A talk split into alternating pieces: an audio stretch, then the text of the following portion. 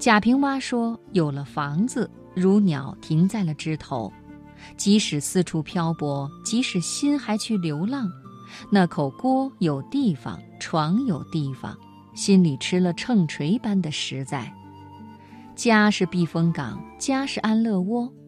有房子当然不能算家，有妻子儿女却没有房，也不算有家。”家是在广大的空间里把自己囚住的一根桩。今晚我们一起分享贾平凹的散文《说房子》。人活在世上需要房子，人死了也需要房子。乡下的要做棺拱墓，城里的有骨灰盒。其实人是从泥土里来的，最后又化为泥土。任何形式的房子，生前死后装什么呢？有一个字“囚”，是人被四周围住了。房子是囚人的，人寻房子，自己把自己囚起来，这有点投案自首。过去的地主富农买房买地，现在一般的农民省吃俭用，第一个建设就是盖房。活着没有盖所房子，好像一个总统没有治理好国家一样，很丢人的。人为什么都要自个儿寻求呢？没有可以关了门、掩了窗、与相好谈恋爱的房子，那么到树林子去，在山坡上，在洁净鹅卵石的河滩，上有明月，近有清风，水波不兴，野花幽香。这么好的环境，只有放肆了爱，才不辜负。可是没有个房子，哪里都是你的，哪里又岂能是你的？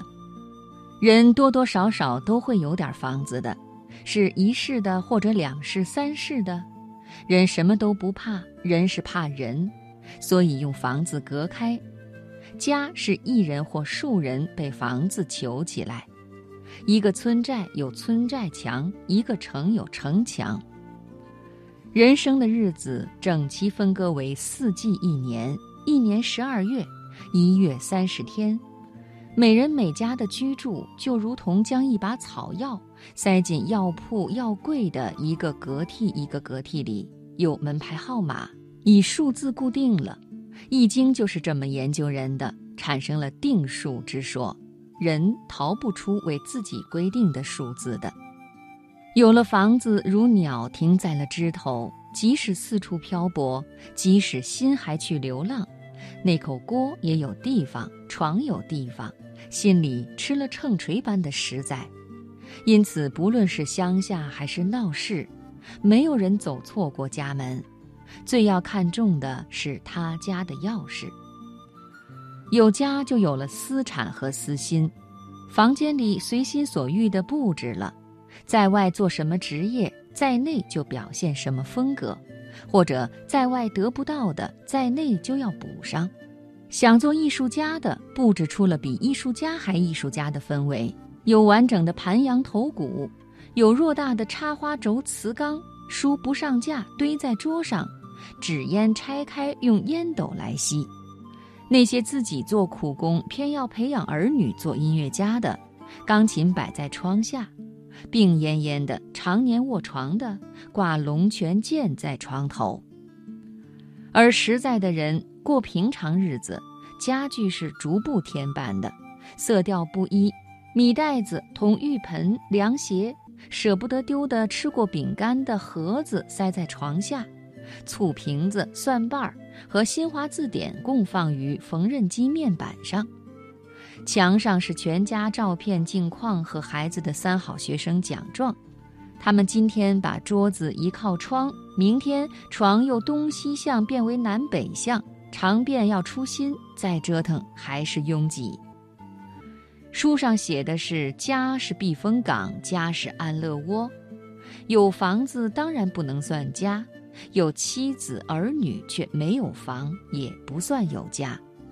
家是在广大的空间里把自己囚住的一根桩。有趣的是，越是贪恋，越是经营，心灵的空间越小，其对社会的逃避性越大。家真是船能避风吗？有窝就有安与乐吗？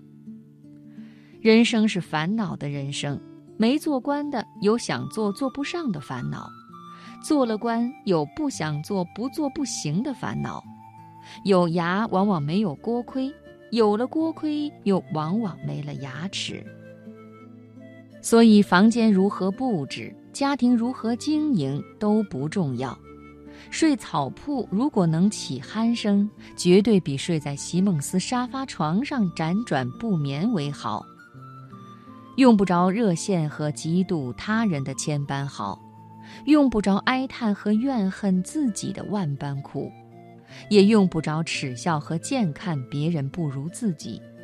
生命的快活，并不在于穷与富、贵与贱。奋斗赚钱，总算有满意的房子了，总算布置的满意了。人求在家里达到人的初衷了吧？人的毛病就来了，人又要冲出这个球地。许多人说，最大的快乐是妻子回了娘家。普遍流行起，能买来床，买不来睡眠。能买来食物，买不来胃口；能买来学位，买不来学问。蚕是以自吐的丝求了自己的，蚕又要出来，变个蝴蝶也要出来。人不能圆满，圆满就要缺，求缺着才平安，才持静守神。